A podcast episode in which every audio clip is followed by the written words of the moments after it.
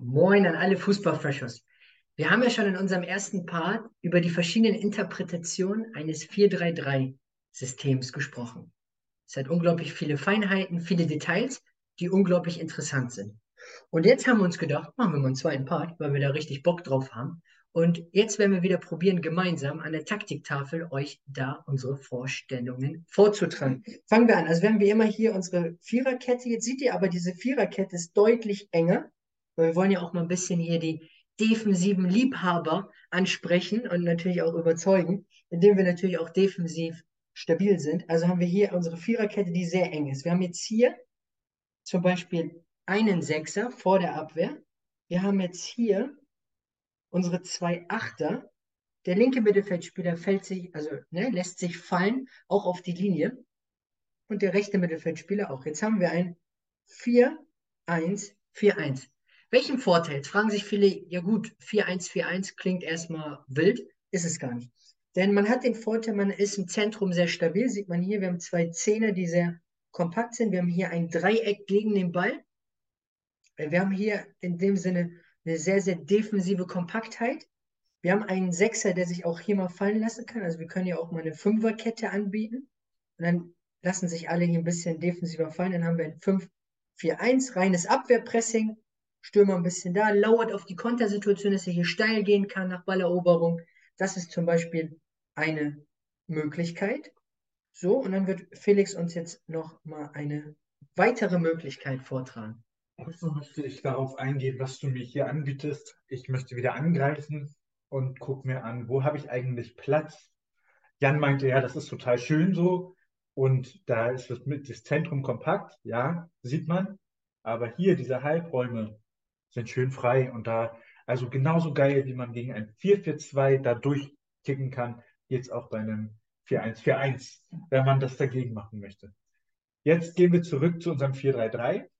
Ähm, haben wir jetzt. Jetzt haben wir, spielen wir das mal mit zwei Sechsern. Zwei Sechser ist schön, aber nicht immer geil, aber diesmal schon. Wir finden es jetzt einfach geil. Und ein Zehner. Wenn man einen geilen Zehner hat, dann muss man den immer einsetzen, dann baut man sich das später rum. Und dann kommt man hier auf ein 4-3-3 mit einem schönen Zehner.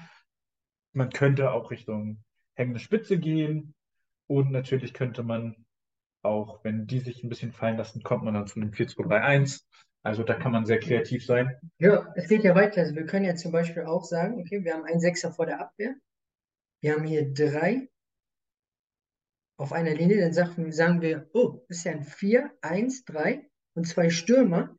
Indem dann zum Beispiel hier unser zentraler Spieler kann ja immer wieder in die Spitze gehen. Also haben wir wieder hier unser 4, 3, 3, indem wir es immer wieder neu aufstellen können. Wir können wieder hier ein bisschen höher positioniert ins Pressing kommen. Dann haben wir hier wieder unser 4-3-3. Was aber interessant ist, wenn wir zum Beispiel sagen, oh, 4-3-3, kann zum Beispiel hier einer der Achter in den Sturm gehen und dann haben wir hier, und das ist eins meiner Lieblingsgrundordnungen, das wunderbare 4-2-4. Ein optimaler Spieler für Jan. ja, also es gibt ja sehr, sehr viele Spieler, die das sehr, sehr gut machen. Zum Beispiel auch ein Spieler, der immer wieder diese Wege in die Spitze macht, ist natürlich auch Bellingham, der da überragend ist. Ähm, auch ein Foden macht das immer wieder, der geht da in die Spitze. Und natürlich, das muss man natürlich auch sagen, ein Spieler wie Goretzka, ein Box-to-Box-Player, der da immer wieder in die Spitze geht, der diese Laufwege macht, der in der Box die Bälle festmacht.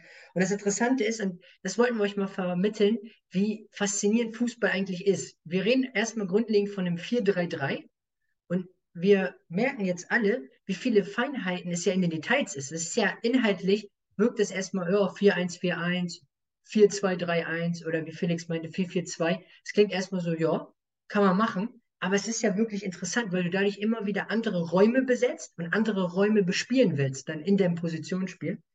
Und äh, ja, Freshers, das war unser zweiter Part. Den wollten wir euch gerne hier mal vermitteln. Ihr seid mit Abstand die Besten. Wir sind enorm dankbar für euren Support. Der Support ist Weltklasse. Und wir wünschen euch nur das Beste. Und Freshers, bis zu den nächsten Videos.